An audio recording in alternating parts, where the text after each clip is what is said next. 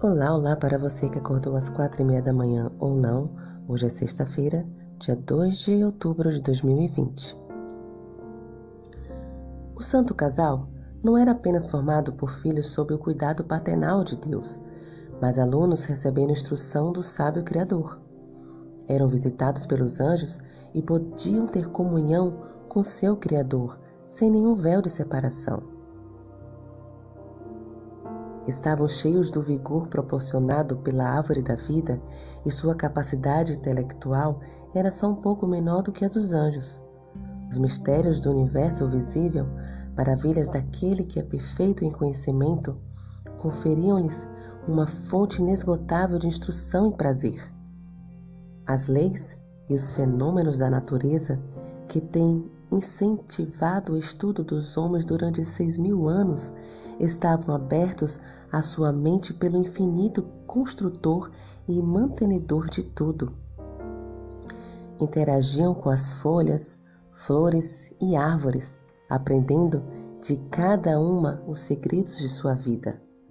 Adão estava familiarizado com cada criatura vivente, desde o poderoso Leviatã que brinca nas águas até a menor criatura que flutua à luz de um raio de sol.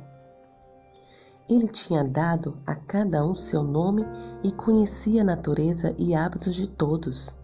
A glória de Deus nos céus, os mundos inumeráveis em seus ordenados movimentos, o equilíbrio das nuvens, os mistérios da luz e do som, do dia e da noite, tudo estava ao alcance da compreensão de nossos primeiros pais. Em cada folha na floresta ou pedra nas montanhas, em cada estrela brilhante na terra, no ar e no céu, estava escrito o nome de Deus. A ordem e a harmonia da criação lhes falavam de sabedoria e poder infinitos.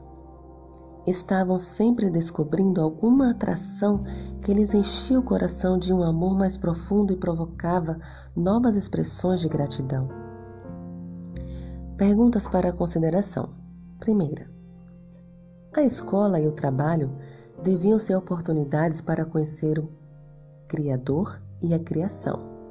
Como conhecer a Deus por meio do trabalho, educação, voluntariado e ministério? Segunda, diante da astúcia de Satanás no Éden, ficamos frustrados com nossa fraqueza? Adão e Eva sabiam que Deus estava próximo mas aceitaram a meia-verdade da serpente. Como encontrar o poder divino para vencer a tentação? Terceira, por que é importante obedecer às autoridades?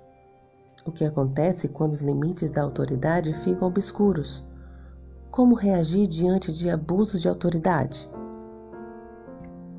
Deus é amor. Para compartilhar o amor, ele criou Adão e Eva e os colocou no jardim para que fossem felizes. A serpente apresentou uma meia-verdade, uma mentira. Adão e Eva não morreram logo, mas começou neles o processo da morte. Eva considerava a árvore agradável aos olhos e desejável para dar entendimento. A serpente a convenceu de que ela seria como Deus, conhecendo o bem e o mal. A serpente tirou vantagem da curiosidade de Eva aos obedientes e piedosos é prometida a libertação. Que a lição desta semana tenha sido proveitosa para você. Que o Senhor te abençoe. Um bom dia.